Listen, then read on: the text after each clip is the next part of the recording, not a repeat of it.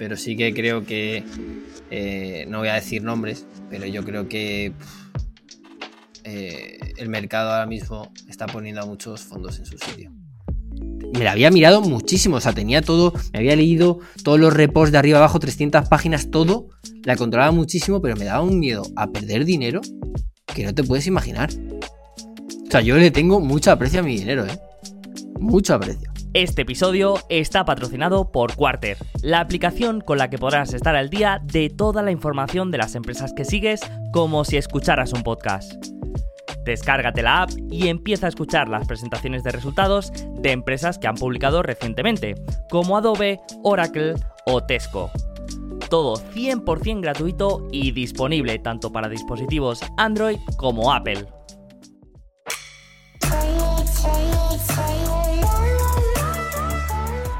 ¿Cómo estás, mi querido Rodrigo? ¿Cómo va todo? ¿Qué tal, Sergio? ¿Todo bien? Aquí me pillas en, Oslo ahora mismo, trabajando un poco, bueno, teletrabajando en este caso. ¿Tú qué tal? ¿Qué tal estás, qué tal estás por ahí?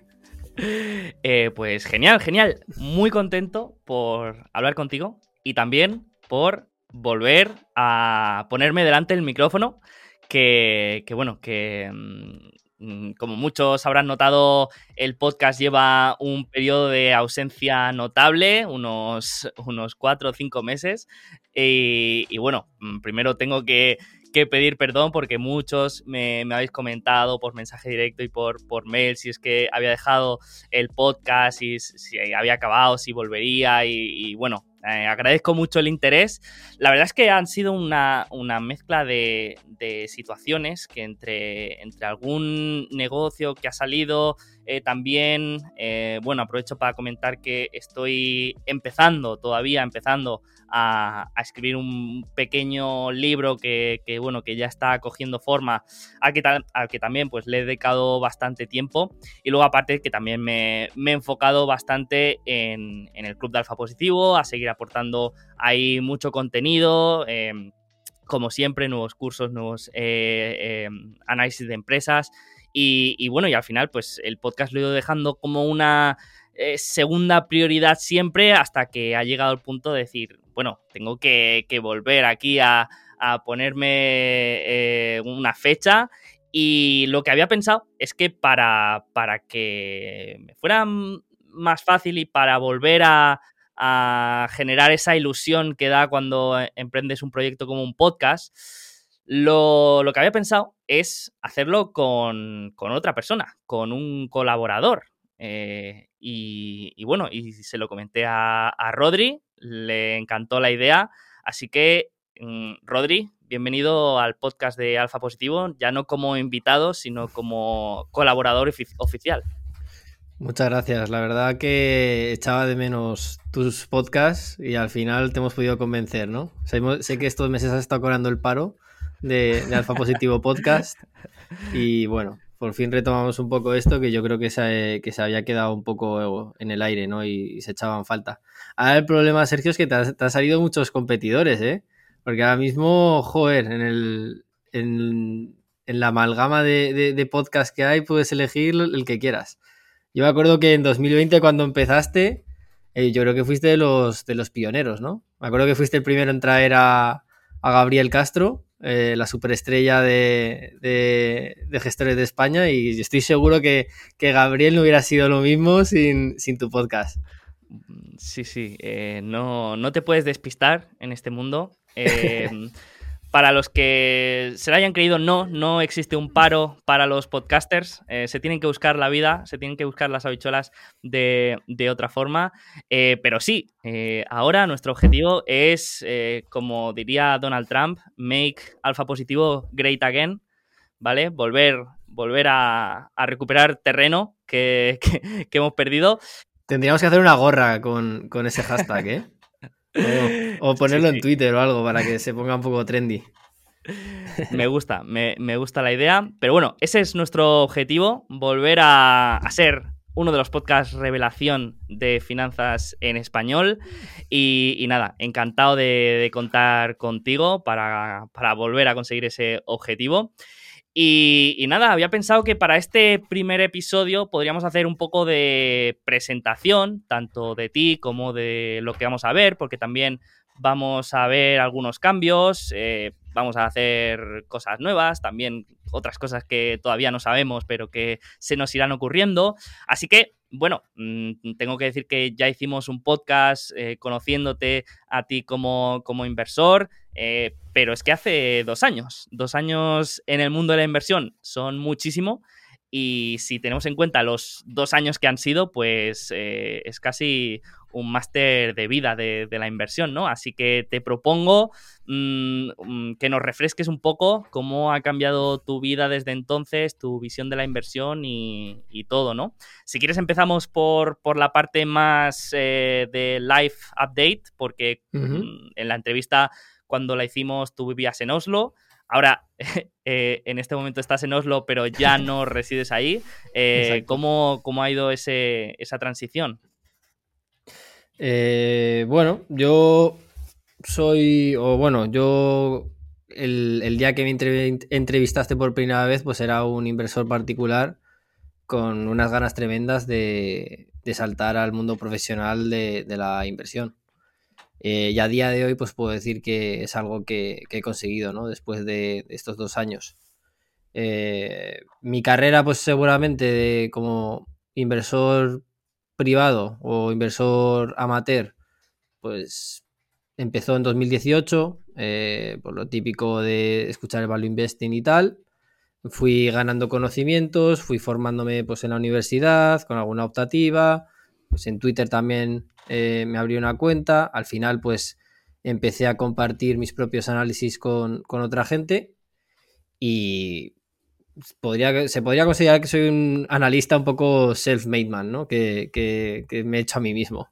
Eh, mucho por la experiencia al final de inversor privado, eh, pues he conseguido mejorar mucho mis conocimientos y luego pues a través de la firma en la, cual, trabajo ahora, se llama Trigo Capital, pues he mejorado mucho más ciertas facetas que igual yo como inversor privado, no, podía, no podía llegar. yo tenía unas ganas tremendas, yo mi background mis estudios son, son de ingeniería, eh, vivía en Oslo, tenía un, puesto bastante, bastante bueno en condiciones laborales en, una consultora de energética, eh, dedicada más a, los mercados energéticos. Y de la noche a la mañana, pues decidí que lo dejaba y que me iba a poner, me volví a España y me iba a poner a buscar trabajo de, de inversión. Y después de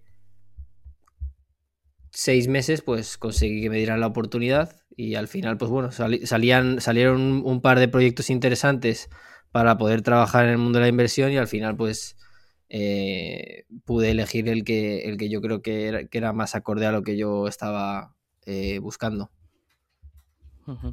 Sí, me acuerdo precisamente de eso, que comentamos eh, lo de quemar las naves, que en ese momento dejaste un trabajo sin, sin tener nada, eh, no como, como otros que buscan trabajo y cuando ya encuentran otra cosa ya eh, dejan su puesto actual, sino tú lo dejaste todo, te, mudaste, empezaste a publicar artículos en, en, profundidad, uno de los mejores artículos que podías encontrar desde luego en, en la web Em, también te sacaste el CFA, me parece que vas por el, level 3 ya, si no me equivoco. Luego no, el, nivel 2. Eh, te iba a presentarme para el nivel 2, pero justo me contrataron en el hedge fund y quedaban dos meses para un mes y algo para, para presentarme y fue algo que tuve que dejar porque además justo ese último mes es el más importante prácticamente, que es el que te dedicas a hacer muchos test y a repasar todo. Entonces, bueno, decidí que, aunque había pagado mil euros por, por la inscripción, que la tenía que dejar pasar porque encima las primeras semanas y los primeros meses en, el hedge fund eh, pues fueron bastante, bastante intensos. Eh, trabajos de, de 10 horas eh, todos los días. Sí, sí, eh, la verdad es que es difícil de, compaginar, pero bueno, ya solo aprobar el primer nivel, pues ya, ya es de, mucho mérito. Y al final, pues como dices, pues eh, consigues ese, ese puesto de, analista eh, financiero profesional en un hedge fund, lo que estabas buscando. Em, ¿cómo, ¿cómo, fue esa, esa, búsqueda? ¿Cómo fueron esos meses? ¿En qué, en qué, en qué te centraste o qué, cómo lo enfocaste? Bueno, pues al final es mmm, remar un poco a la deriva, ¿no? Y sin saber el. Sin saber hacia dónde vas a veces, ¿no? Y mucha soledad, ¿no? A la hora de aplicar. Eh, ya me pasó a mí eh, cuando en mi último año de, de máster en, en, Noruega, cuando, cuando estaba estudiando allí, me acuerdo que empezaba a aplicar y digo, joder, es que eh, creo que tengo un buen currículum o de los mejores y sin embargo, pues te, te, te rechazan, ¿no? De, de, muchas, de muchas aplicaciones. Y yo creo que en el mundo ingenieril es más fácil entrar en ciertas empresas, pero en el mundo financiero y especialmente en el de, el de inversión, y especialmente el de equities, que es el que todo el mundo quiere entrar, pues es más difícil, ¿no? Porque hay mucha más competencia, eh, a veces pues muchas de las ofertas, por así decimos, son OTC, ¿no? Que van eh, over the market, o es out of the market, ¿no? Sí, sí. Eh, the counter. No, no, no, me acuerdo, no me acuerdo cuánto, cuál era. Pero mm, básicamente son ofertas que no, no son públicas, ¿no? y te van por el boca a boca. Eh, pues al final, si tú eres un, un, gestor de un fondo y llevas igual trabajando o hablando con, con, ciertos inversores privados o ciertos analistas que aunque no tengan nada que ver de la inversión, pero bueno, te vas pasando información, sabes cómo trabajan, eh, pues al final tienes afinidad, ¿no? Por contratar ese tipo de, persona más que un outsider que de repente pues aplica y, y tiene, un, aunque sea un currículum interesante, pero al final pues tiene su riesgo, ¿no? Entonces, bueno, al principio fue mucha travesía en el desierto. Eh, te podría contar miles de experiencias que he tenido. Eh, yo he tenido experiencias en, en, España de tener una entrevista y que el, que el que me vaya a entrevistar no aparezca. Y eso me ha pasado a mí. A las un martes a las 7 de la tarde o a las 6 de la tarde en una oficina. Eh, eso me ha pasado.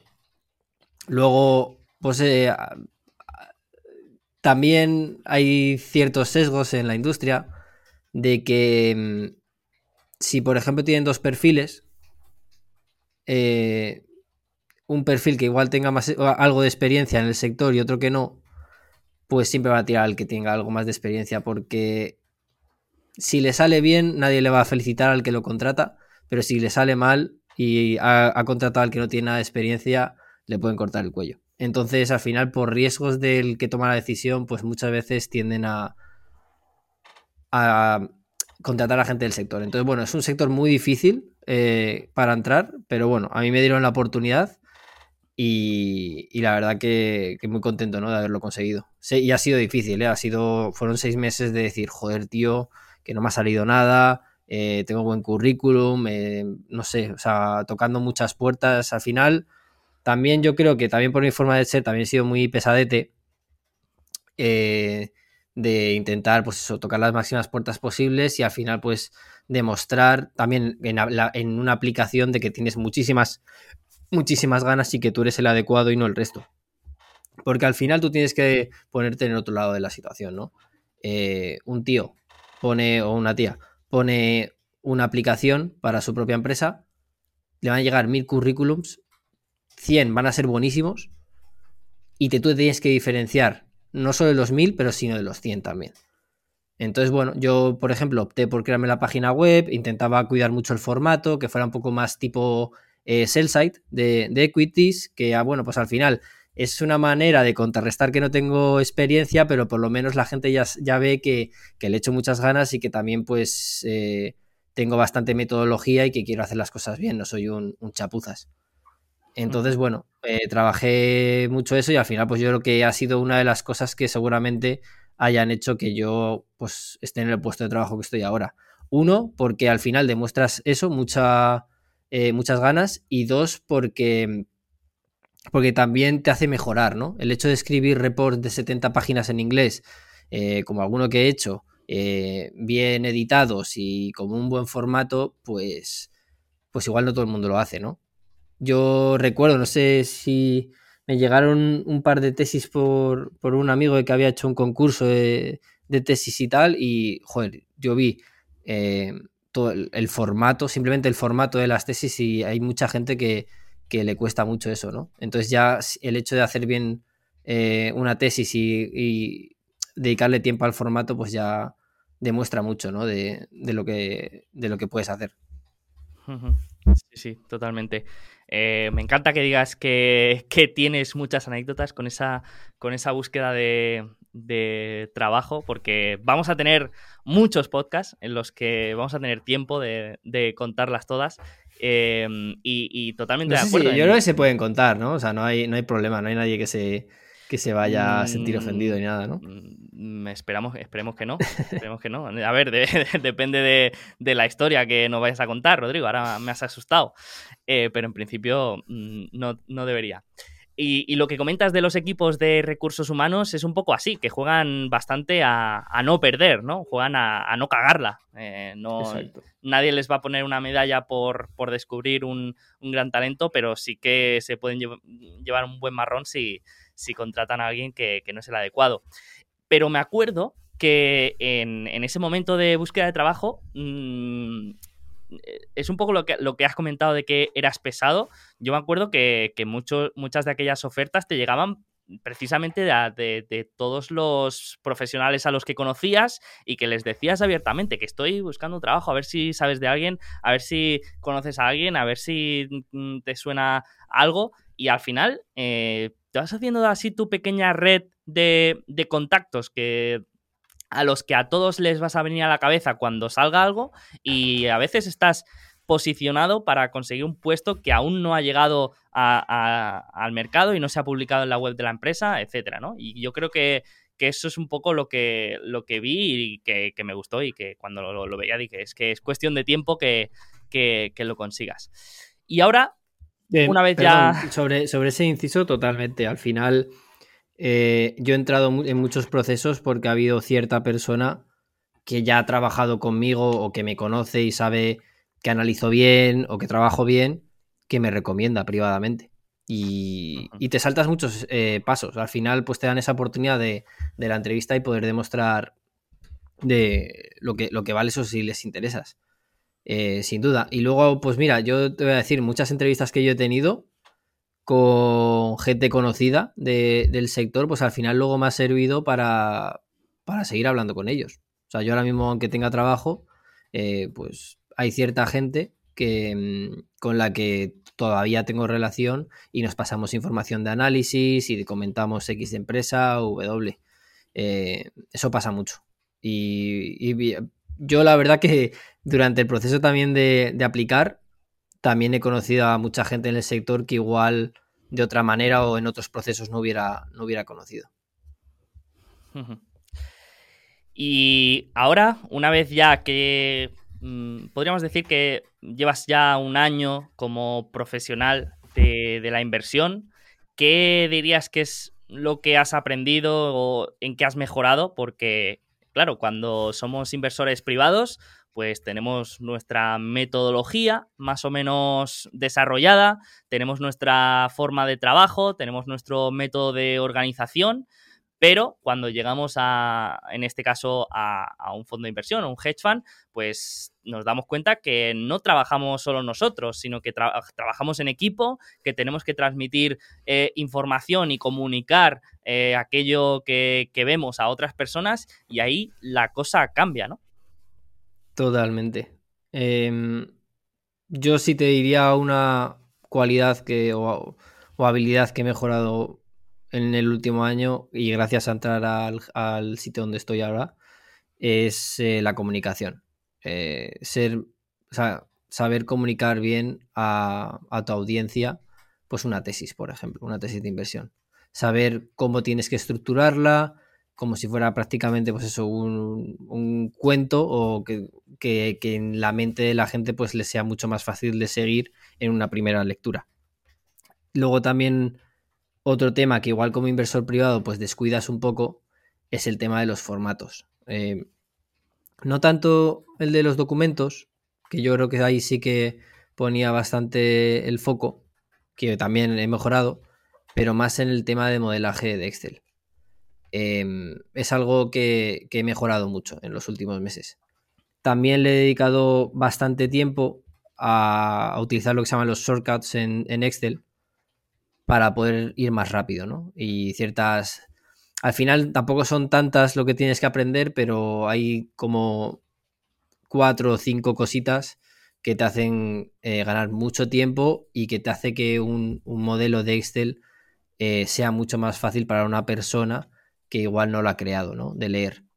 Eh, la estructura de un modelo de Excel pues es algo que he mejorado muchísimo, ¿no?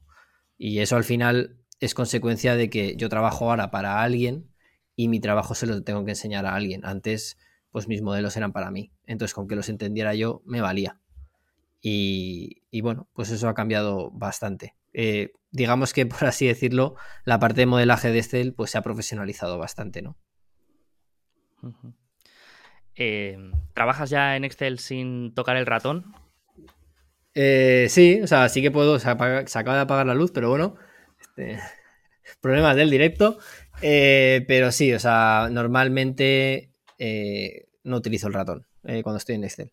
Sobre todo picando datos. Y son algunas cosas que son un poco diferentes porque quiero ver unas cosas u otras, pues sí que utilizo el ratón. O al final tengo, pues eso, tengo tres pantallas, que una está igual el, el annual report, el otro está el modelo y en otro, seguro, normalmente tengo Spotify o algo en, el en, el, en, la pantalla número 3. Entonces, bueno, pues al final, eh, si quiero moverme a la si quiero moverme a la otra pantalla y tal, pues sí que tengo que utilizar el, ratón, que también se podría utilizar un shortcut, pero me parece mucho mejor utilizar el ratón. Creo que los shortcuts están bien, pero un poco balanceado. Sí, sí, sí. Eh, bueno, me gusta que, que, seas usuario de Spotify porque como sabes, aquí le tenemos un gran cariño a la empresa y también hablaremos mucho. Em, por otra mi Spotify, parte. Mi, Spotify es mexicano, para que te hagas una idea, para pagar menos. o sea que igual no estás tan feliz. Bueno, bueno, eh, todo Mau cuenta. Todo Monthly Active User eh, suma. Em, no, no, y aparte, ¿qué dices lo de, lo de, lo de la modelización? Justo eh, este verano hemos publicado en el Club de Alfa Positivo un curso de modelización financiera en Excel y, gran parte del curso es presentación de, datos y presentación de información y, ser capaces de... Organizarlo. De organizarlo y de después... Eh, Editarlo.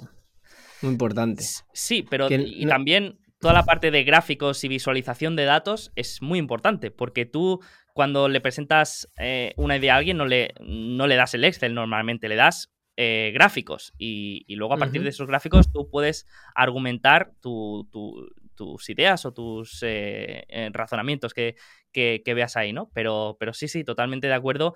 Y, lo que has dicho, ¿no? Cómo cambia cuando trabajas en equipo esa estandarización de, los formatos, de, las prestaciones y, de, y de la organización. Totalmente. Y ahora, ya más a nivel privado, hemos dicho que, bueno, que hemos tenido dos años bastante intensos eh, para, un inversor. Eh, cuando, cuando empezamos, pues eh, seguramente que ahora si vemos aquella entrevista, pues muchas de las cosas que decimos nos llevaríamos las manos a la cabeza. Así que, ¿cómo dirías que ha sido un poco tu evolución desde entonces como, como inversor privado?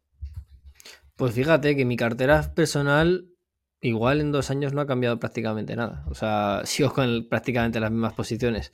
Y eso que, seguramente controle 20.000 empresas más. Eh, Sigue Macerich ahí. Me acuerdo que... Macerich, cuando hicimos el podcast estaba en 11 o algo así. O en... Sí, había subido que estaba normalmente en 8 o 9. Estaba en 11 que estábamos tú y yo con una sonrisa de, de locos. Que era en diciembre, que todavía no había pasado el, enero este que, se fueron todas arriba. Y luego subió a 24. Yo, no, perdón, yo, yo vendía 23,90. Eh, vendía 23,90 y tú me dijiste, yo te pregunté, ¿tú qué? ¿Has vendido o qué? Ah, yo vendí y me vendí unas puts además, porque las quería, había muchísima volatilidad y me vendí unas puts a tres meses que te daban un 12%, un 15% de, de, de rentabilidad y me las vendía a 11. Se te daban 1.50, uno, algo más de 1.50 eh, por el strike a, 11. Y nada, esas tampoco se ejecutaron. La verdad que dije, oye, si me las, que me las, si me las devuelven, porque fue todo esto del tema de, mm, ¿cómo se llama? Del, del foro este estadounidense. De Reddit. De Reddit, que las pumpeó. Y yo dije, oye, mira, pues aquí hay boleteadas, yo las vendo, las vendí y dije, pero estas a 11 las quiero otra vez. Y al final esa pues ha sido seguramente eh, la transacción en la cual he ganado más dinero, pero by far. Porque era de mis principales posiciones con AirCap, que también eh, pasó de, de, estar en 20 y algo a 60 en, en nada de tiempo. Y, y, la verdad que es que fue un mes que yo no sé si hice un 100% o no sé si hice un 70% en, en, de toda la cartera en, en, un mes y medio. Luego ya no, no, ha vuelto a pasar. O sea, de esas ganancias eh, hemos compensado pérdidas de, de otros meses y, y, de, este año sobre todo. Pero bueno, eh, la verdad que fue, fue brutal. Y luego las demás, que son, creo que tenía Crestita o LSI, eh, alguna más polaca también, que, que, fui analizando durante el año, pues siguen siendo, tengo la misma cartera prácticamente que hace dos años o, un año. No, no, he tocado nada. Así que, pues por ejemplo, una que analicé bastante deep y que me parecía muy buena, que fuera una de mis principales posiciones, fue la de Kaisa Prosperity. Pero una vez pasó todo esto de que el CAS estaba desapareciendo y yéndose a la matriz, yo dije, mi tesis de la parte fundamental se ha cumplido porque el negocio va de puta madre, pero aquí no hay una alineación de intereses porque lo que interesa es que la matriz pues, pues eh, no quiebre. Entonces nada, yo vendí y, y, y, ya está. Y asumí que fue un error, no por la parte fundamental, que muchas veces es lo más importante, sino por la parte de skin in the game. Y bueno, esa ha sido la única. La, la única sí que, que, que, vendí, que he vendido en, en, el último año, creo. Qué bueno, Alguna sí, ¿no? Y otra, eh, Tackley Machinery, que mmm, creo que hice un 50% así. Eh, luego está el tema este también, lo del real estate en, en, Asia, porque esta empresa lo que hacía es alquilar maquinaria a, a las constructoras. Y, y, no lo dije, bueno, está muy barata, pero la verdad es que ahora mismo no es, no es momento de estar aquí. Y, y, la vendí, me daba un dividendo del 15% de, de yield, me, me, lo, me lo llevé al bolsillo, también subió el, el, precio de la acción y dije yo, bueno, eh, hay otras cosas mejores. O podemos ampliar de LSI o alguna de estas que, que iba un poco peor. Y, y ya uh -huh. está. No, no, he hecho ninguna transacción más, la verdad. Sí, sigo con AirCap. Eh, Macerich no. Ahora Macerich, por ejemplo, creo que está a unos precios interesantes, pero el problema es que han pasado dos años y no ha bajado deuda.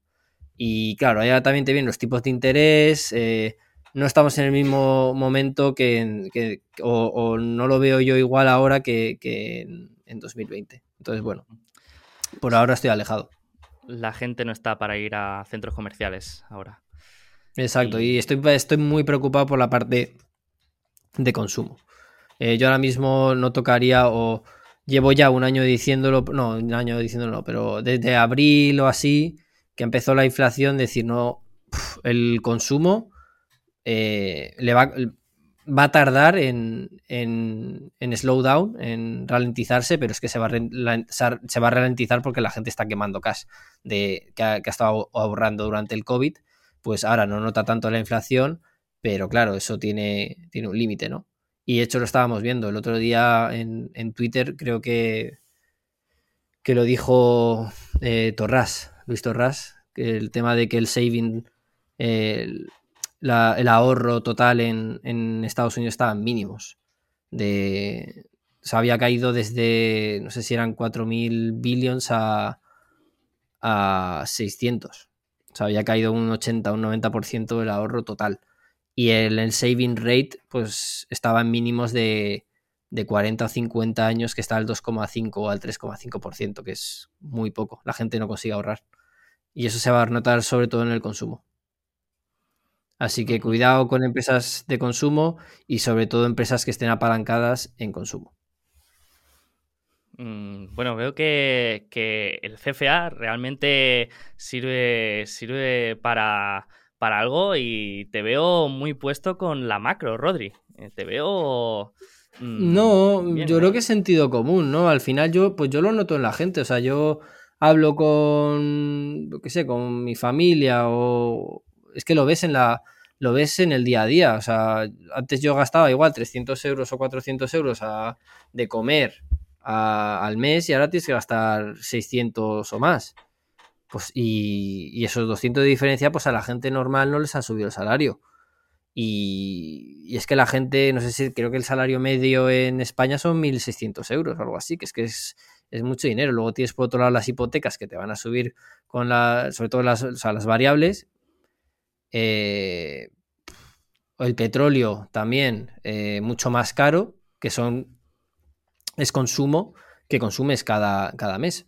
Entonces, si ahí ya te estás quitando, o estás sumándole un coste adicional de vida de 400 euros al mes, pues son 400 euros al mes que dejas de consumir en, consumo que no es necesario para, ti para vivir.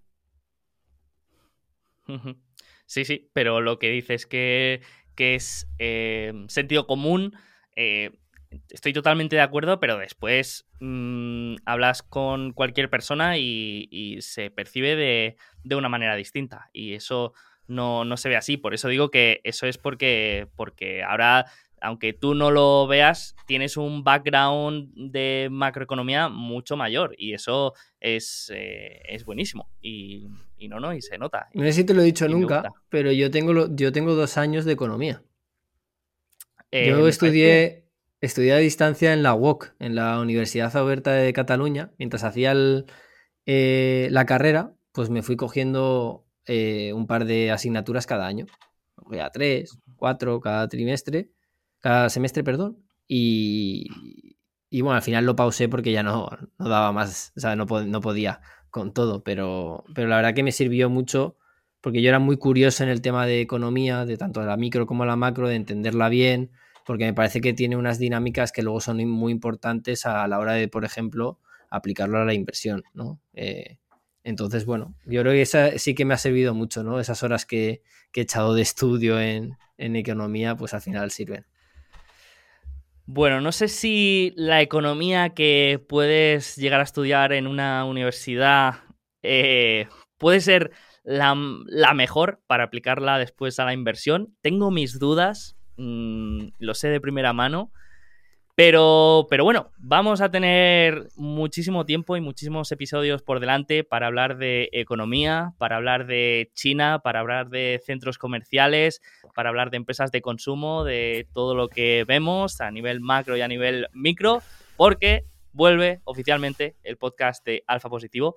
Vamos a intentar mantener eh, la periodicidad semanal, aunque Rodri, mm, te avanzo de que aunque ahora estemos muy animados y, muy ilusionados, eh, hay momentos en que se hace cuesta, eh, porque al final hay temporadas en las que vamos más liados, en las que hay presentaciones de resultados y tal. Así que, bueno, intentaremos mantener esa periodicidad semanal, pero mm, bueno, como dicen los influencers, eh, se vienen cositas, se vienen cositas. Se pero, vienen cositas. Pero bueno, ya podemos avanzar algo, eh, que es mm, qué vamos a ver un poco. Has comentado que vamos a ver entrevistas, pero, pero no sé, también yo te he comentado que, que también me gustaría hacer episodios temáticos nosotros para hablar de nuestras cosas y temas de más actualidad, ¿no? ¿Cómo lo ves? Sí, yo creo que podemos cambiar un poco los diferentes formatos, ¿no? Que la base sea pues traer invitados que nos hablen de un tema específico o hacerles también una entrevista, conocerlos mejor, más a fondo, eh, hacer esto pues como si fuera una conversación, ¿no? En, en, un bar, tomando una cerveza con otra persona pues que, que ya le conocemos de, de, antes, ¿no? Y yo, la mayoría de los que vamos a traer pues ya tengo una relación previa con ellos luego también creo que es interesante un poco pues hacer también un típico de preguntas y respuestas, ver lo que a la gente le interesa, un poco de feedback, ¿no? Y, un poco cambiar el formato dependiendo de lo que la gente también quiera escuchar. Al final, pues dos tíos hablando de cosas que a nadie le interesa, pues, eh, pues la verdad que no, no, es la mejor idea, yo creo. Eh, yo creo que la parte de temáticas también está guay, ¿no? Enfocarnos en, en un podcast específico, yo que sé, hablar, vamos a hablar solo de China, ¿no? O de la inversión en China? ¿Qué, qué, te has encontrado ahí? Yo ahí sí que, por ejemplo, puedo hacer, eh, pues tengo mucha, mucha experiencia, ¿no? De, de cosas bonitas que, que, me han pasado y cosas feas. O, o líneas rojas, ¿no? O que, que han ocurrido eh, pues, entrevistando al CEO de, de, una empresa y que te diga pues unas barbaridades que, que quieres acabar la cola ahí. Eh, no sé, yo creo que tenemos, lo, lo, bueno es que tenemos mucho contenido, ¿no? Simplemente hay que darle un formato y, y ponerse a grabar.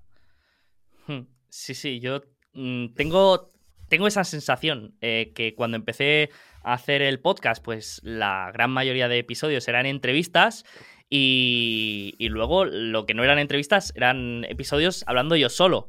Entonces tengo la sensación como que tengo muchas cosas que, que, que historietas, anécdotas, eh, cosas así también que me han pasado, pero que, que, que, nunca las he contado porque, porque el formato ha sido o entrevistando, entre comillas, a, una, a un invitado o, hablando de una temática concreta, ¿no? Entonces creo que, puede estar bien. Aprovechamos también para, para, que el que esté escuchando y tenga alguna sugerencia o alguna idea de invitado que, que, le apetece escuchar o que cree que se lo puede pasar bien aquí, pues que nos la deje. Y también lo que has comentado del formato de preguntas, eh, voy a dejar una página en alfapositivo.com eh, en la que los oyentes van a poder dejar preguntas tanto por escrito como notas de voz que publicaremos aquí en el podcast y, bueno, y que las iremos contestando sobre la marcha. Así que dejaremos el enlace también por todos lados para que la gente pregunte o deje una sugerencia de, de cualquier cosa que, que, quieran que comentemos en el podcast, que eso siempre está bien. Así que en alfapositivo.com barra pregunta, ahí lo dejaremos todo, tanto para sugerencias como, como para preguntas. Estaría bien, ¿eh? Las notas de bot a, mí me gustan, ¿eh? Ahí escuchar realmente, ¿no? Eh, a la gente que, que, escucha el podcast también, dar opinión o hacer una pregunta, sería interesante.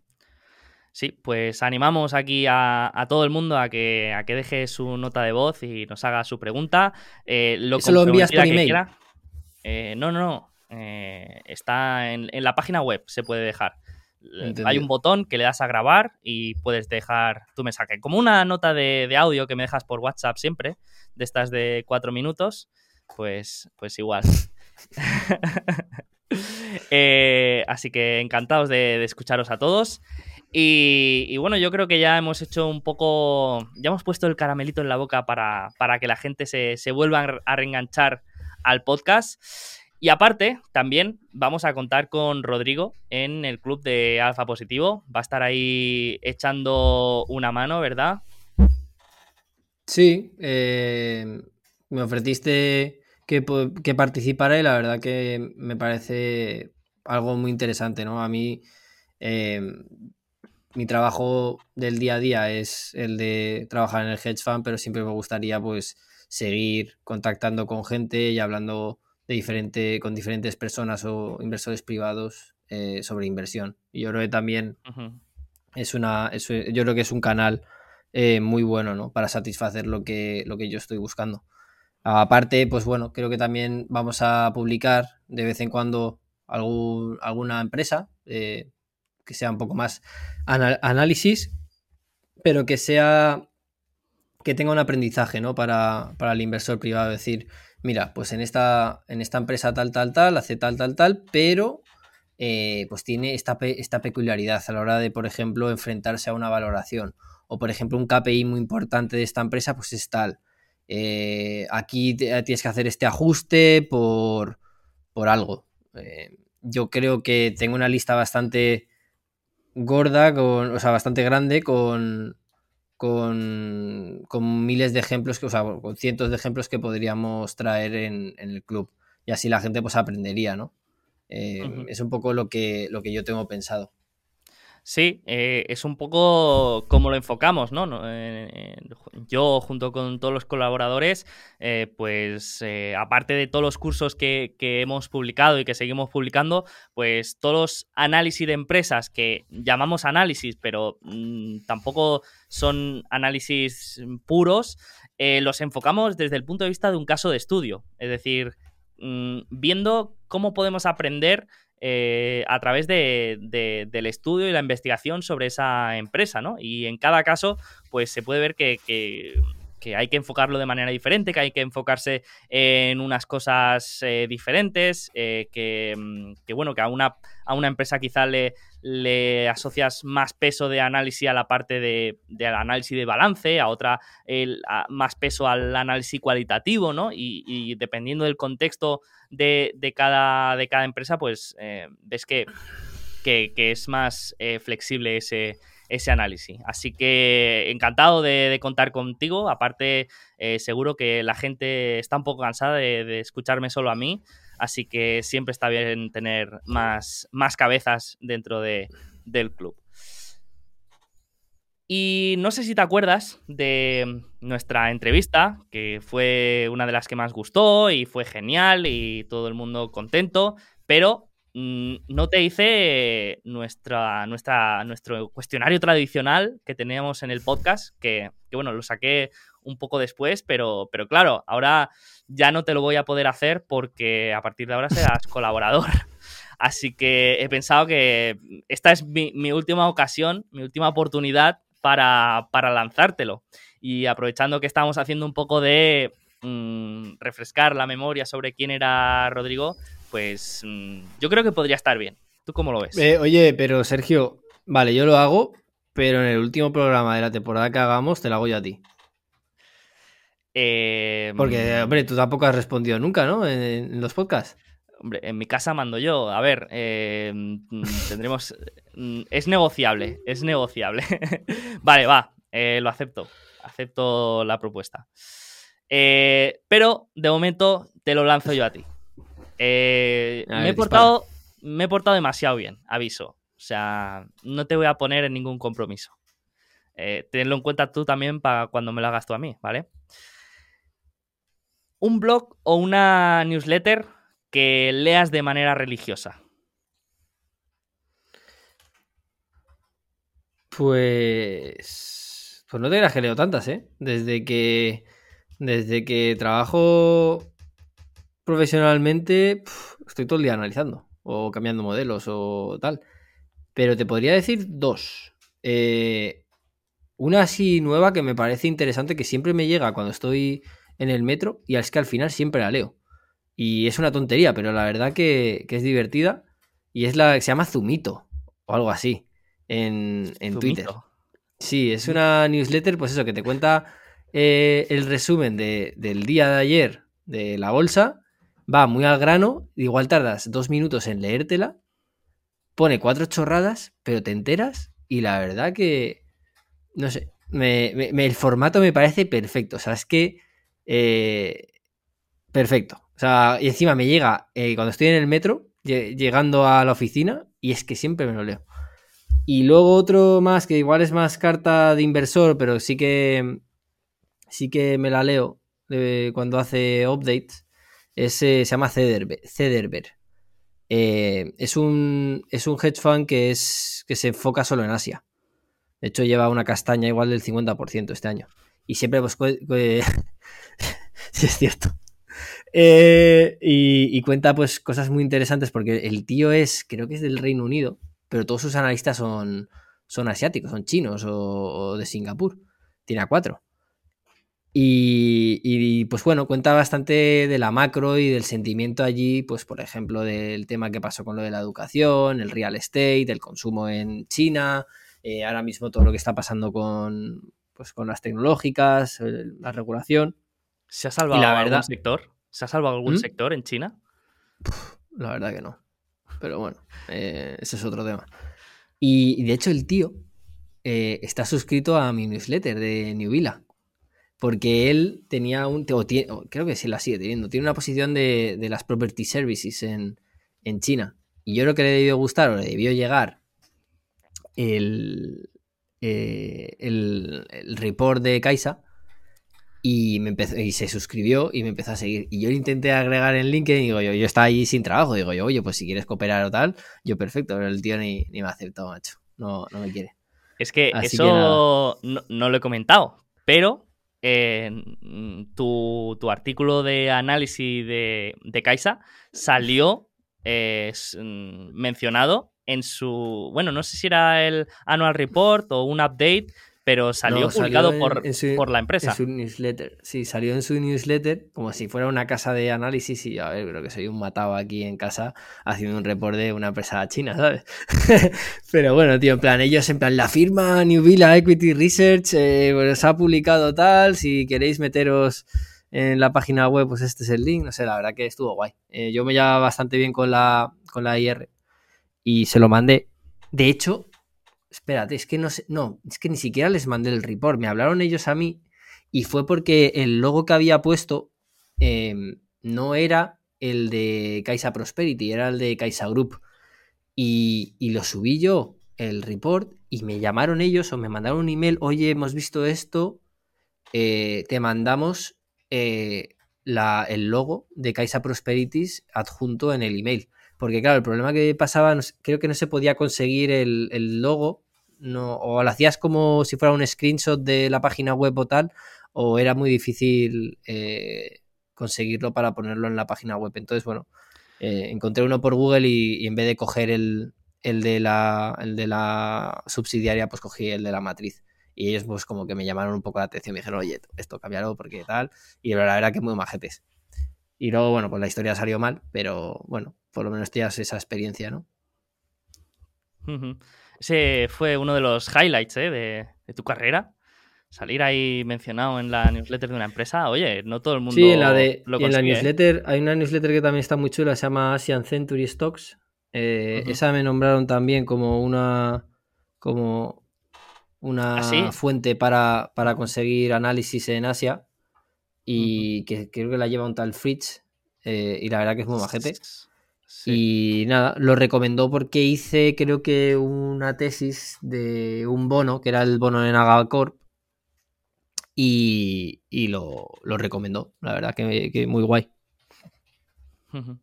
Qué bueno, qué bueno. Hemos comentado el error de eh, Kaisa. Em, ahora coméntanos algún error de omisión. ¿Te viene alguno a la cabeza? Hay uno que, se, que es Paragon eh, Technologies. Eh, esa empresa, por no pagar un céntimo de más, eh, no me vendieron las acciones, porque además era muy líquida, son, eran 6 millones o 7 millones de market cap, era una patata, y que se llama PGNT, creo que es el, el, el ticker. Pues esa empresa, yo la estuve mirando a 3 y pico, a sí, a 3 o a 2,8 o algo así, de repente se disparó a 6. Y, me quedé yo con cara de tonto diciendo, es que, es que tienes que ser tonto. Eh, por, un céntimo o algo así, o por 10 céntimos, por no querer subirla. Estuve allí como un mes intentando hacer posición y tal, y tampoco se vendió nada. Estaba el CEO también comprando el tío al mismo tiempo, eh, se metió igual, no sé cuánto, metió igual 100.000 euros, metió. Ese tío iba a machete. Y se, disparó, creo que estaba ahora a 7 o a 8 llegó. Es una empresa que, bueno, tiene, tenía tres, segmentos, eh, pero el más importante era que vendía mm, o vende ordenadores eh, de Estados Unidos a, Latinoamérica. Son, tienen toda la parte de distribución, sobre todo en Colombia.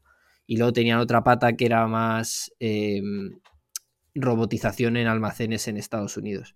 Pero esa pata le iba un poco mal, pero le han conseguido hacer un turnaround bastante bueno. Y, la otra no me acuerdo exactamente, pero era bastante, bastante pequeña. Y la verdad que nada, estaba muy barata. Estaba prácticamente. Ah, no, era Real Estate. La última era Real Estate que estaban comprando, creo que en Nevada. Estaban comprando eh, bungalows o algo de eso. Eh, y, la verdad que eso, era una empresa que estaba cotizando a, a caja neta. Y, y la verdad que me parecía muy interesante que era lo típico que querías comprar a, un precio limpio. Eh, estaba a no, no quería subir la acción. No quería subir la acción. Porque a veces me he encontrado gente que, que, solo le gusta comprar a, precios justos. Eh, es decir, si está a 3,15, eh, se, se, espera que esté a 3. O eh, así. Em, como si fuera a, cambiar mucho. Yo creo que es algo, algo de estudio, ¿eh? porque eso mm, a mí era el primero que me pasaba y lo dije, pero vaya tontería, ¿por qué tengo que comprarla a 9.0 justo y, no a, a 9,05? ¿Qué más da? Eh, y, bueno, a veces por cosas así, mm, pues se te puede escapar hmm. eh, una, oportunidad. Pero por lo que veo, está cotizando a PER 3 sin, tener ni idea de, lo que hace la empresa. Pero, pero bueno, sí, o sea, está barata. Eh, lo único que eso lo tienes que normalizar. Pero bueno, la verdad que, que no era la ganga que, era antes, ¿no? Es que A3 era una locura. Pero bueno, eh, sigue estando barata. Si me preguntas ahora mismo si sería interesante entrar, pues te podría decir que está también. Pero el problema es que ahora mismo es el mercado, eh, bueno, pues hay muchas cosas baratas. Y que al haber podido comprarla a 3 y aunque esté a 6 y esté todavía más barata porque haya aumentado sus ingresos y porque sea una mejor empresa, ya cuesta más, ¿eh? eh ese sesgo de anclaje duele. ¿Sabes lo que me ha pasado, Sergio, también? Que es que esto pasó, creo que el año pasado, más o menos, creo que fue. Eh, no la he vuelto a seguir. O sea, cuando se me fue a 6, ya dije, bueno, tal. no quiero eh, saber nada. No, sí, dije yo, bueno, pues ya se me ha pasado. Se me ha pasado aquí el, el tren y ya está. Una bandera roja que tengas. Mm, que no haya alineación de intereses en el management.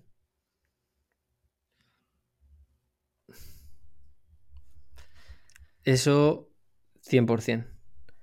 Y, que, y segundo, que el capital allocation sea bastante me.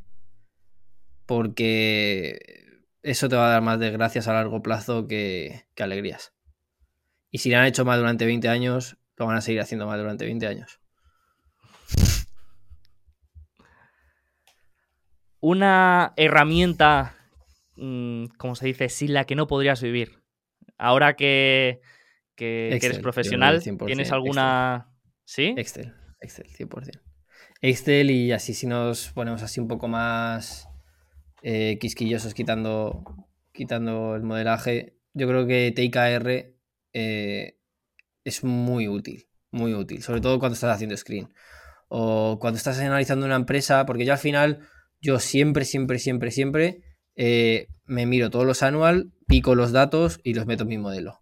Me da igual lo que ponga TKR, pero por ejemplo, si estás mirando, ahora mismo, estábamos mirando eh, Grupo Catalán Occidente, que son Insurance, y quieres ver un poco qué, cuál ha sido el histórico, ¿no? Es decir, vale, esta Insurance pues ha hecho esto históricamente en 20 años, pero me gustaría saber qué han hecho eh, el resto de Insurance. O sea, a ver si, es, si esto que está haciendo, si, de la, si ver si Catalán Occidente, eh, cómo ha ejecutado es lo normal en el sector o no. Entonces, pues gracias a TIKR va súper rápido. Te miras Mafre, eh, te miras Mafre, eh, lo que hizo en, yo qué sé, en 2008, que muchas veces es muy importante, por ejemplo, en Grupo Catalán Occidente es muy importante para ver un poco la situación de estrés, que tal se comporta, pues eso, te, pues, yo qué sé, pues, por ejemplo, con Qualitas, que estamos mirando también, que es una insurance en, en México, de, auto, o línea directa, línea directa lo que pasa es que salió hace poco.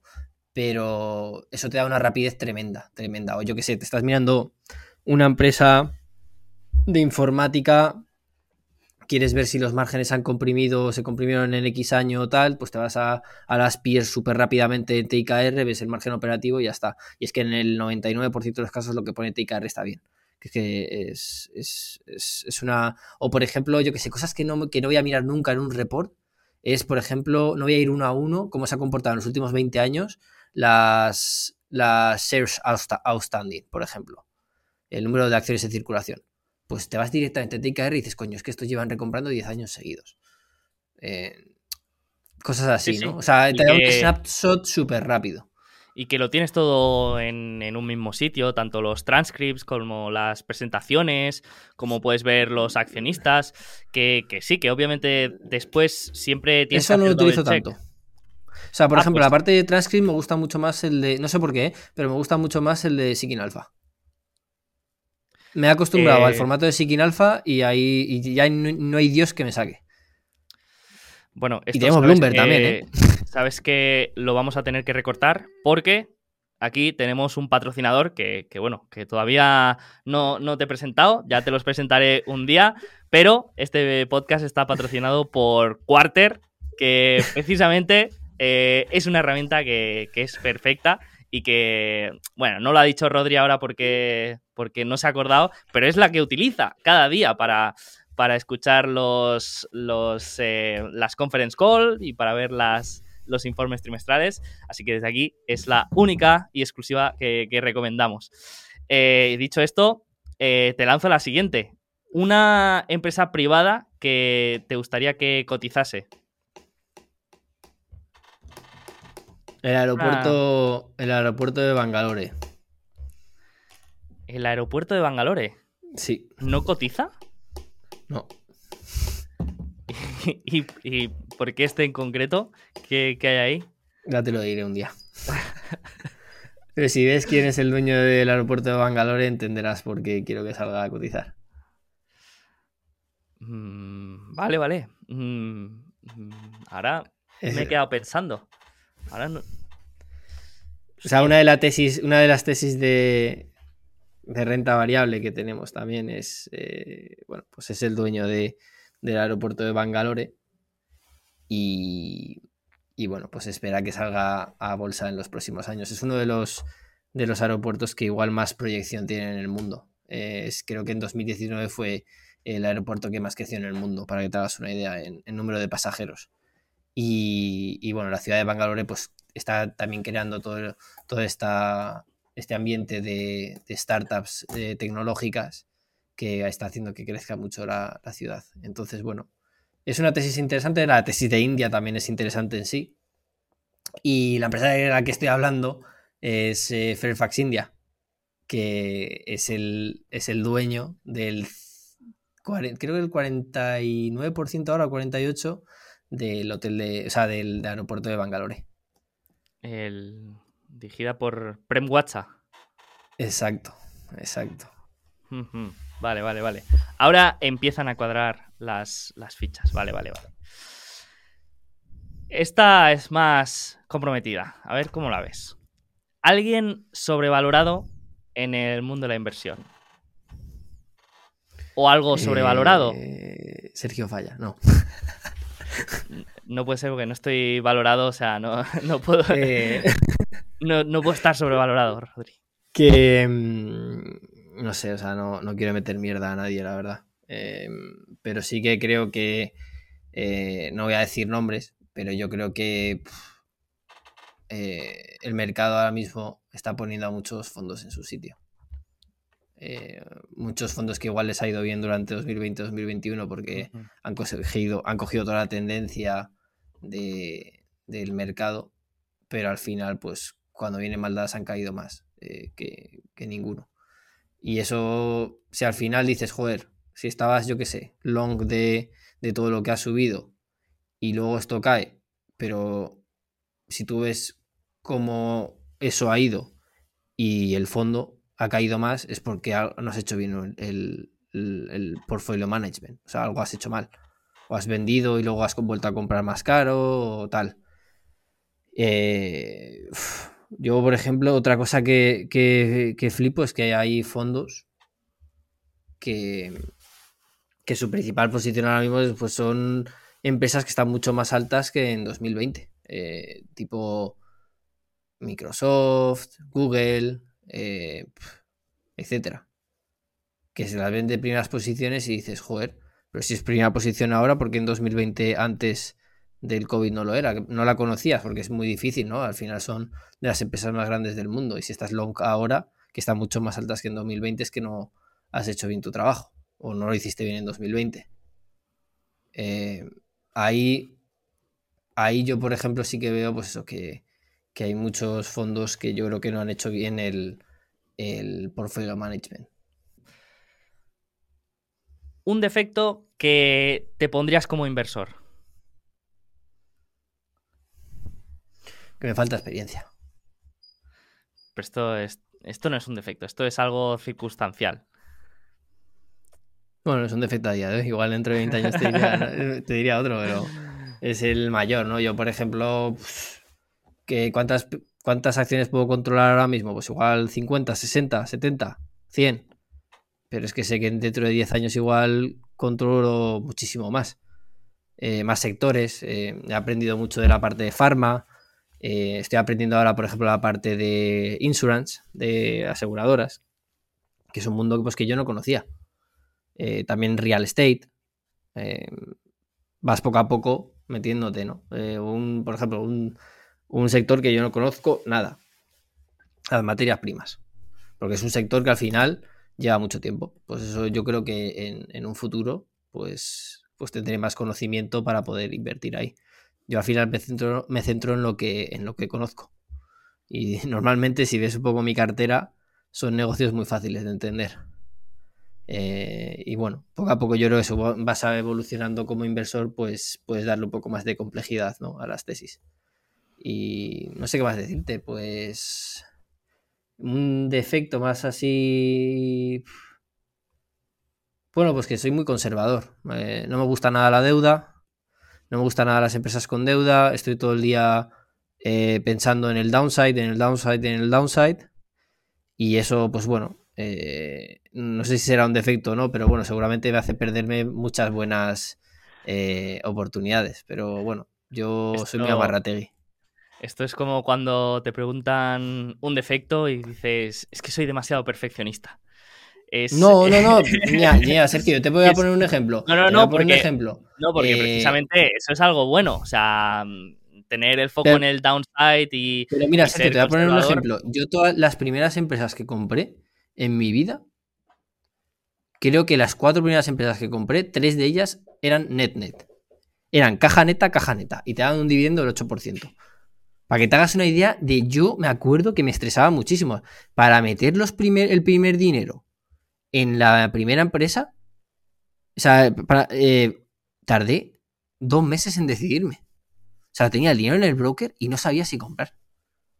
Porque yo decía, es que no tengo ni puñetera. O sea, me la había mirado muchísimo. O sea, tenía todo, me había leído todos los reports de arriba abajo, 300 páginas, todo. La controlaba muchísimo, pero me daba un miedo a perder dinero que no te puedes imaginar. O sea, yo le tengo mucho aprecio a mi dinero, ¿eh? Mucho aprecio. Eh, Entonces, pues, eh, pues, eso. Vaya defecto, vaya defecto. no, pero seguramente igual, joder, eh, yo, si me pregunta Sergio, oye, Rodrigo, si haces a 5 años un 9%, un 10% analizado, ¿estaría usted contento? Y yo le diría, sí.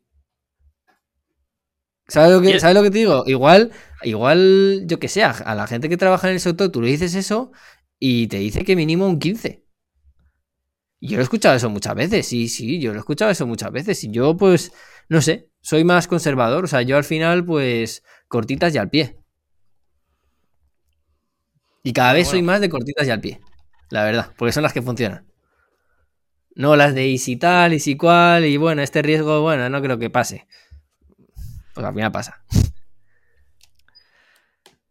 Bueno, me gustan, me gustan esos, esos defectos. Los veo más, más virtudes. Pero no sé si, mm, aparte de algún defecto, tienes algún enemigo. Pero te quería preguntar, ¿qué acción le recomendarías a, tu peor enemigo a día de hoy?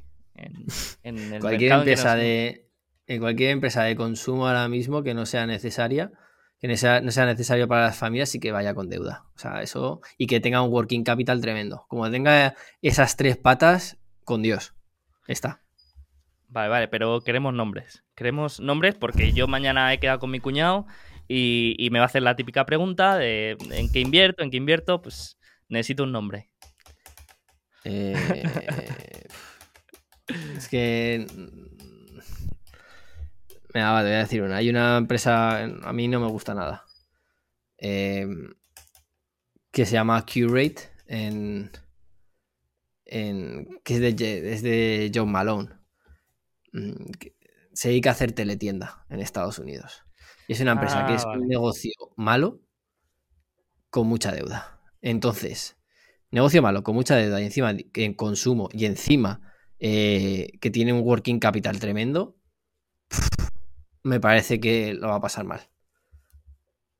Y yo creo que no me, no me sorprendería que acabaran con una ampliación de capital. Me gusta, me gusta. Así. Ah, hemos venido a mojarnos, Rodri. Aquí hay que decir nombres y... A ver, te podría decir unas cuantas más, pero es que me meto en un lío. Al final es que también, pues eso, no puedo hablar tampoco mucho de... No, no, con esa me vale. Si encima le voy a contar la historia de John Malone y, y va a ir directo al broker a comprarla. Pues em, encima ese creo que el CEO ha, dimitido hace unos meses. O sea, o sea es, que, es, que huele, huele de, oh. lejos, tú. Huele de lejos. Encima, le vendo el cambio de transición, que siempre es positivo. Oh, me encanta. Luego hay otra mía, si quieres te digo otra que va a acabar en cero, 100%, que se llama Endo Farmacéutica, está quebrada, está ahora cotizando a, a 10 céntimos, algo así. Eh, lleva un menos 99%. Eh, esa empresa pues creo que tiene 8 billones de, deuda y cotiza de market cap ahora 30 millones o, 100 millones cotizará. Pero vamos, que es que esa, la equity vale cero. Sea, vale cero y la deuda eh, le van a meter un haircut de cuidado.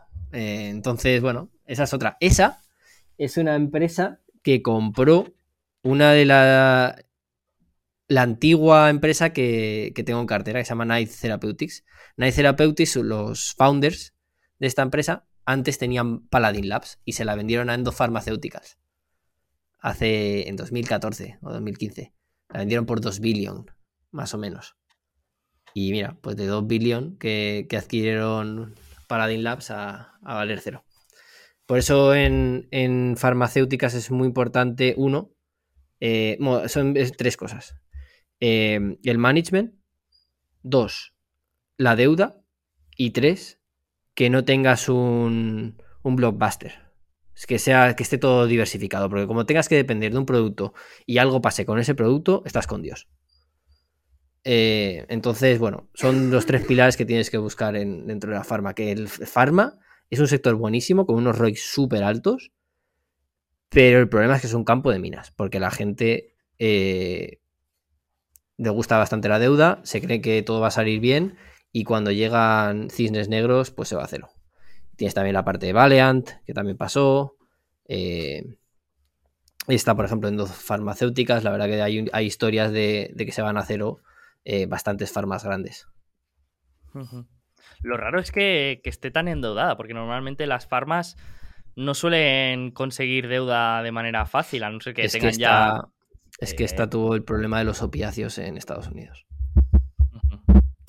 está, se metió donde, donde no debía. Vale, vale. No sé cómo ha ido tu apetito lector últimamente, pero te quería preguntar por un libro que, te haya gustado últimamente o un libro que suelas recomendar, mm, que hayas leído en el último año o, de siempre. Un libro que suelas recomendar. De inversión, mira, para inversión creo que es muy, muy, muy, muy, muy importante estudiarse el libro de Mackenzie de Evaluations. Muy importante. Que lo tienes ahí detrás, de hecho, creo. Está en la tercera fila el, blanco y azul y negro. Ese, eso es una. Esa es la Biblia. Si entiendes, no, no, si te lo lees bien y luego interiorizas los conceptos y sabes crear un modelo que, te simule cómo, cómo, cómo, varía el ROI, cómo varía el ROIC en función del growth y del ROE marginal y del ROI inicial de la empresa, has aprendido, eh, en un libro has aprendido igual todo lo que necesitas, porque al final todo se basa en eso, en crear, en saber llegar a ese modelo. Y vas a, vas a saber llegar a ese modelo, hacerlo bien y modelarlo bien con ese, con ese libro. ¿Por qué? Porque ahí vas a tener que modelar el CAPEX, eh, vas a tener que modelar los márgenes, cómo cambia, que vas a tener que... Es que si lo haces bien, y, yo tengo un modelo hecho de eso, simplemente teórico, para mí, para entender cómo funciona la inversión. Eh, que yo voy moviendo mis cositas. Y el price to book value, esto habla mucho, el que aplica muy bien todo ese libro es Terry Smith. Y tú lo ves en sus, en sus conferencias. Muchas veces de este ejemplo que dice, em, si yo compro esta empresa a book value tal y a per tal eh, y crece esto tal, pero tiene un roce de tanto, en 30 años ¿cuánto vale? Y luego esta que está muchísimo más cara, pero el roce los tiene al 30. ¿Cuál, cuál es mejor inversión? Y te da el retorno sobre la inversión a 30 años vista y dices, coño, es que la de quality mucho mejor. Pero claro, tiene que tener growth, no es solo quality, sino que tienes que poder reinvertir ese capital, si no, pues te da igual. Entonces, bueno, en este eh, yo creo que te das cuenta de un lado por qué la gente es value y por qué la gente es quality. Y, bueno, qué mira cada uno dentro de un modelo para poder decir que, el valor intrínseco de una empresa es mayor que, el, del mercado o menor. De, hecho, este libro es eh, mi manual de, mano que lo suelo consultar bastante a menudo. De hecho, me, gusta tanto que hice un curso en Alfa Positivo solo de, del contenido de este libro. Es un curso que se llama El arte de la valoración de empresas. Y ahí resumí, sí, ahí resumí todo lo que hay en, en, el libro de Evaluation eh, con, con, ejemplos reales. En vez de poner ejemplos ficticios que, utilizan en, el libro, usé empresas reales. Y, la verdad es que es de los cursos que, más ha gustado y que más visualizaciones ha tenido y, todo. Y, esos cursos cómo tienes acceso a ellos? Bueno, pues es muy fácil. Es, con lo del club, ¿no? Sí, exacto. Eh, siendo miembro del club de Alfa Positivo, este, eh, entre otros, es uno de los cursos que puedes encontrar, aparte de análisis y, por supuesto, nuestra gran comunidad de inversores. Em, y ahora te paso a la última pregunta, que es un aprendizaje en este último año o, en estos últimos dos años, desde que hicimos la entrevista. ¿Con qué te quedas? Mm, Dos, te diría dos. Uno, qué importante es saber comunicar, eh, tanto de manera escrita como una presentación más eh, tipo PowerPoint. Eh, también hablarlo ¿no? con, con, cierta gente. Al final te tienes, tienes que saber que la persona a la cual estás hablando no tiene la misma información que tú. Entonces, bueno, esa información nueva la va a procesar de una manera en la cual tú la procesas de otra y un poco eso, cambiar el lenguaje a la hora de, transmitir. Eso número uno. Y número dos, que es súper importante en cualquier negocio, yo creo que también en la vida, saber los KPIs. O sea, qué es lo que te va a hacer bueno o lo que te va a hacer malo. Y tenerlo súper claro. O sea, que no necesitas igual 500 horas para saber qué es lo que te mueve la aguja. Eh, tanto en un negocio de real estate como en un negocio de sell de alfa positivo eh, o, en un hedge fund. Eso yo creo que si tienes claro eso, tienes mucho camino por delante. Eh, ya hecho. Pues me ha gustado mucho tu, respuesta. Primero porque la comunicación ahora mm, vas a tener mm, oportunidad también de, de, mejorarla y de ponerla aquí en práctica con, el podcast, que te avanzo que, va muy bien. Mm, cuando empecé con el podcast, bueno, aparte de, ser terrible, mm, me ponía delante y, bueno, me caían las gotas de sudor, de los nervios, de, que, bueno, que siempre he tenido pavor a hablar eh, en público y a, y a ponerme delante de una cámara. Y, oye, pues se va mejorando y al final, pues ahora me pongo a hablar delante de, 40 o 50 personas en, una clase y, me siento genial. Y todo esto es por el, por el podcast. Y me imagino que también al hablar con otra persona, pues también, también lo irás notando. Y, lo de los KPIs, totalmente de acuerdo. Eh, tanto en, en, tu, en cualquier tipo de proyecto como en, como en las empresas, eh, hay que saber que qué, es lo importante, qué es lo relevante y qué es mm, lo secundario, ¿no? Y con esto cerramos este primer episodio. Rodri, ¿qué te ha parecido? ¿Cómo, cómo te has sentido? Bien, la verdad que bien. Con ganas de, traer a invitados, macho. A ver si en la siguiente semana le gusta a la gente. Es una persona que yo creo que nunca le, hayan hecho, le han hecho un podcast. Así que con ganas de, traerle y preguntarle un poco qué opina del mercado y, qué oportunidades ve. Pues yo igual, muy ilusionado con todo lo que viene. Tenemos ya un buen buffer de ideas, de invitados, de, temas que queremos tocar. Así que espero que, la gente también esté igual que nosotros de, ilusionados con lo que viene. Y, como siempre, nuestro KPI es el cariño de la gente, así que nos podéis dejar vuestro comentario sobre lo que os ha parecido, eh, vuestra celebración de la vuelta del podcast de Alfa Positivo y, como he comentado, cualquier sugerencia y cualquier idea, cualquier pregunta que, queráis que comentemos. Y ahora sí lo puedo decir ya, nos vemos la semana que viene. Em, mm, Rodri, nos vemos el próximo, la próxima semana para, para tener una charla con, con nuestro invitado. ¿Quién viene, Sergio? ¿Alguna pista o algo? ¿O qué? ¿Podemos dejar una pista? Hombre, eh, dejar una pista, ¿no?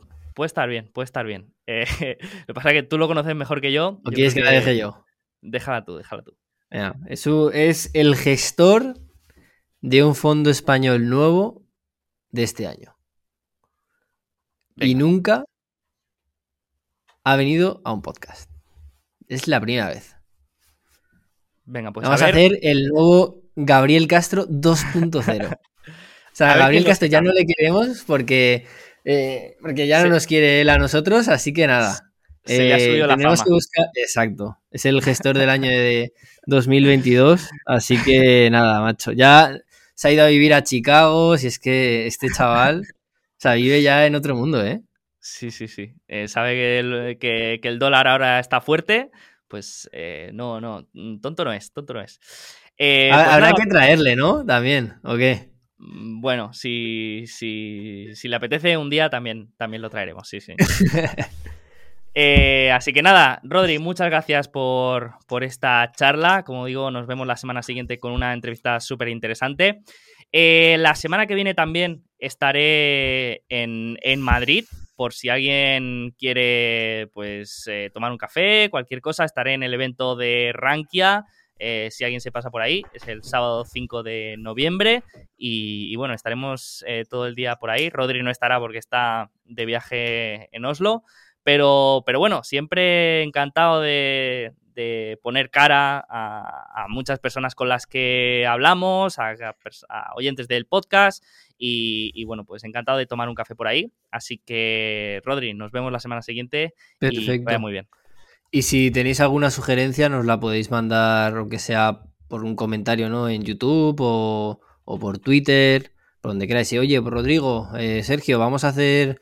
¿Por qué no hacéis este tipo de formato? Que yo creo que sería muy interesante. Pues nosotros estamos abiertos a ideas y, la verdad que nos, nos encanta escucharos, ¿vale? Un abrazo, chicos. Que vaya muy bien.